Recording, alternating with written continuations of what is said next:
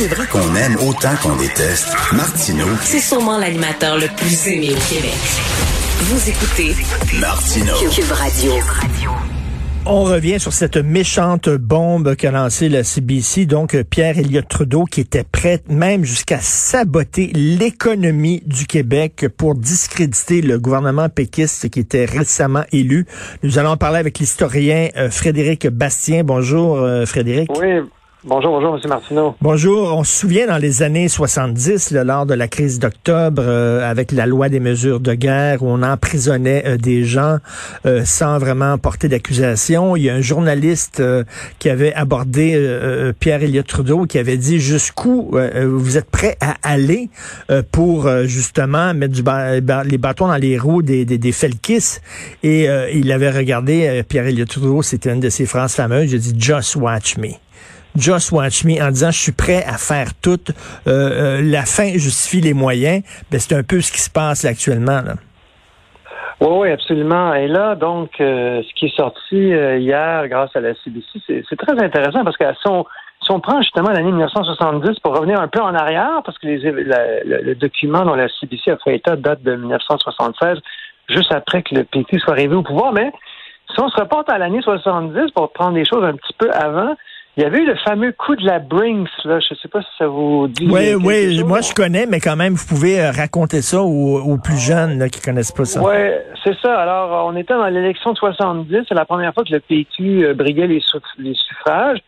Et là, on avait fait une espèce d'opération euh, théâtrale là, pour monter un, montrer, montrer un camion de la Brinks avec des fonds qui étaient euh, déplacés vers Toronto parce que là, évidemment, le séparatisme inspirait une crainte pour euh, le monde des affaires et puis Hmm. ça allait être terrible. Alors, il y avait déjà une campagne là, qui était faite depuis déjà plusieurs années pour euh, pour dire aux Québécois là, les- le, séparatisme, pour euh, le dire un peu comme à, à Jean Chrétien, c'était terrible, ça allait avoir des conséquences terribles. Et là, bon, et là, Trudeau, euh, suite à l'élection du PQ, euh, évidemment, est pris de surprise. hein. C'est c'est la panique à Ottawa. Hein. Trudeau, en- au, en- au printemps de 1976, avait fait une autre déclaration fameuse, le séparatisme est mort, avait-il dit.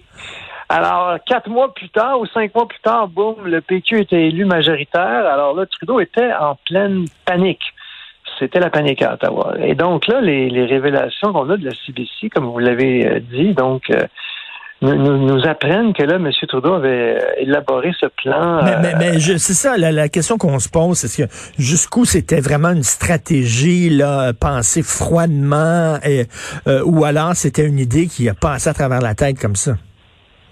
Ben, ça, c'est ce qu'on ne sait pas. Alors là, là, là, il y a eu Marc Lalonde, l'ancien ministre et bras droit de Trudeau, qui est sorti, euh, qui a été interviewé, qui a dit non, non, non, ça s'est pas passé comme ça. Monsieur de Monsieur Trudeau a pas dit ça. Alors là, là, ce qu'il faut dire d'abord, c'est qu'on a un document écrit, euh, daté, fait par l'ambassadeur américain. Donc, c'est Paul Desmarais qui a dit à l'ambassadeur américain, Monsieur Trudeau m'a dit, puis tu euh, éliminer des emplois au Québec, faire monter le chômage, et puis ça va permettre de nuire au gouvernement de M. Lévesque et au mouvement indépendantiste.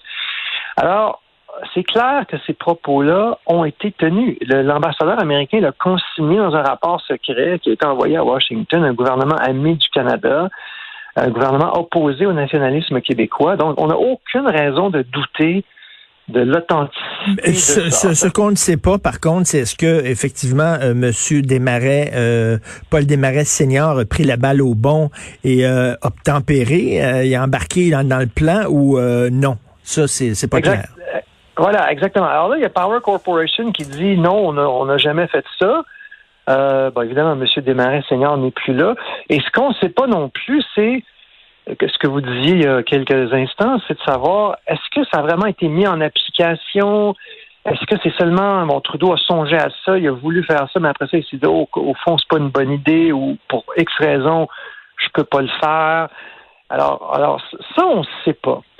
Et là, euh, moi, je pense que je lance la, la faut lancer la balle à, à, à M. Trudeau euh, fils cette fois-ci, hein, Justin.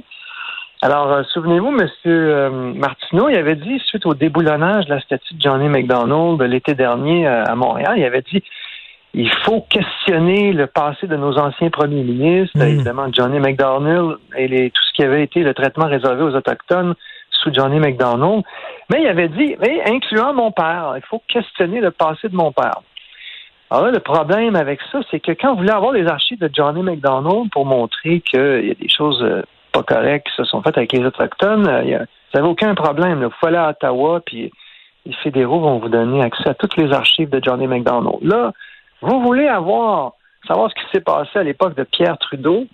Euh, et là, les fédéraux, qu'est-ce qu'ils vont faire? Ils vont vous empêcher d'avoir certains documents. Donc, euh, moi, je le sais par expérience, j'en ai mm. fait des demandes d'accès à l'information. Alors là, M. Trudeau, fils, a l'occasion de, de, passer de la, parole aux actes. Il veut qu'on questionne le passé, incluant son père. Ben voilà.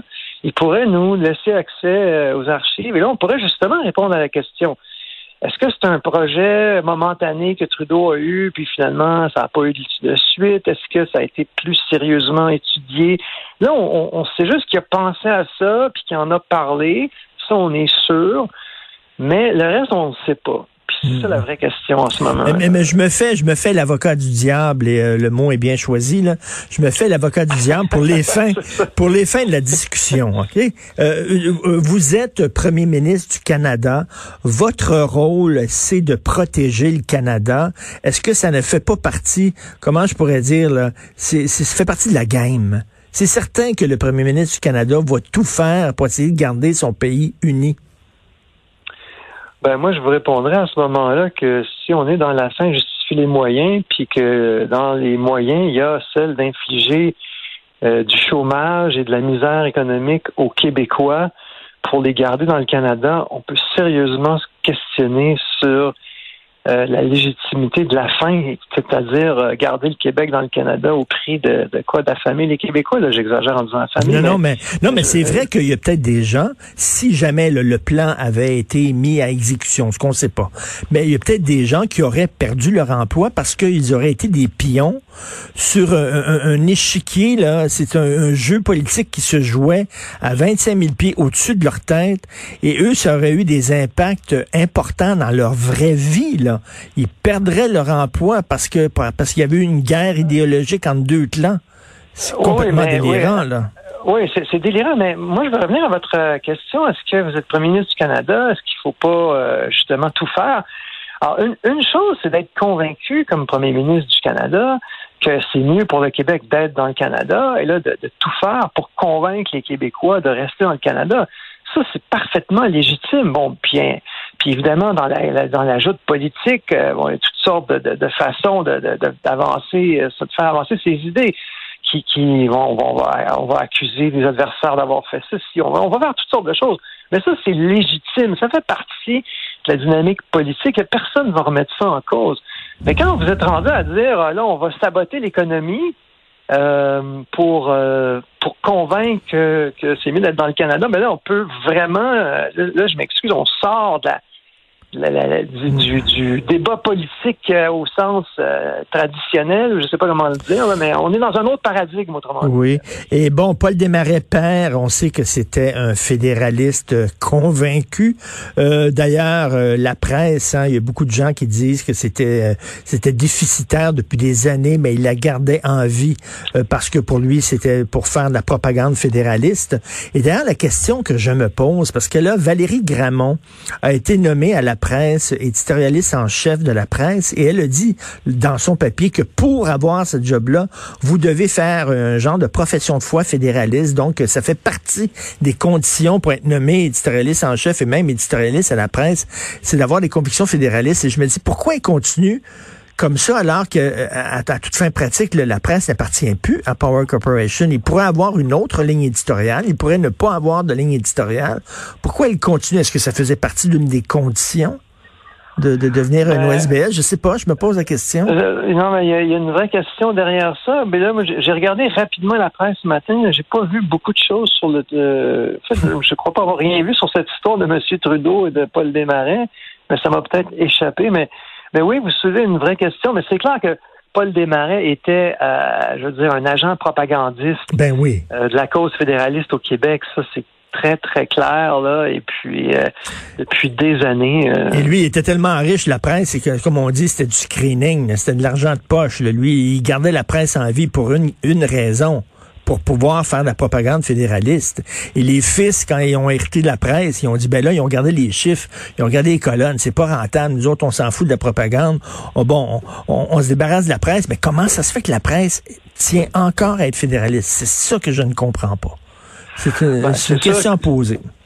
Ben c'est ça, puis il faut la poser aussi. Bon, euh, justement, ils reçoivent des dons euh, en plus de ça, donc euh, pour survivre, c'est ce qu'ils ont le droit là, c'est parfaitement correct. Mais non, non, là, mais la question est effectivement très légitime. On pourrait s'attendre à ce que maintenant ce média-là ait une perspective un peu plus élargie. Ben oui au niveau de sa page éditoriale, absolument. C'est spécial, mais, merci Frédéric Bastien. J'attire l'attention des gens d'aller lire euh, votre euh, texte que vous avez publié, un long texte fort intéressant. Vous posez d'excellentes questions euh, sur votre page Facebook. Frédéric Bastien, historien et professeur. Merci beaucoup. Bonne journée. Merci, M. Martineau. Au revoir.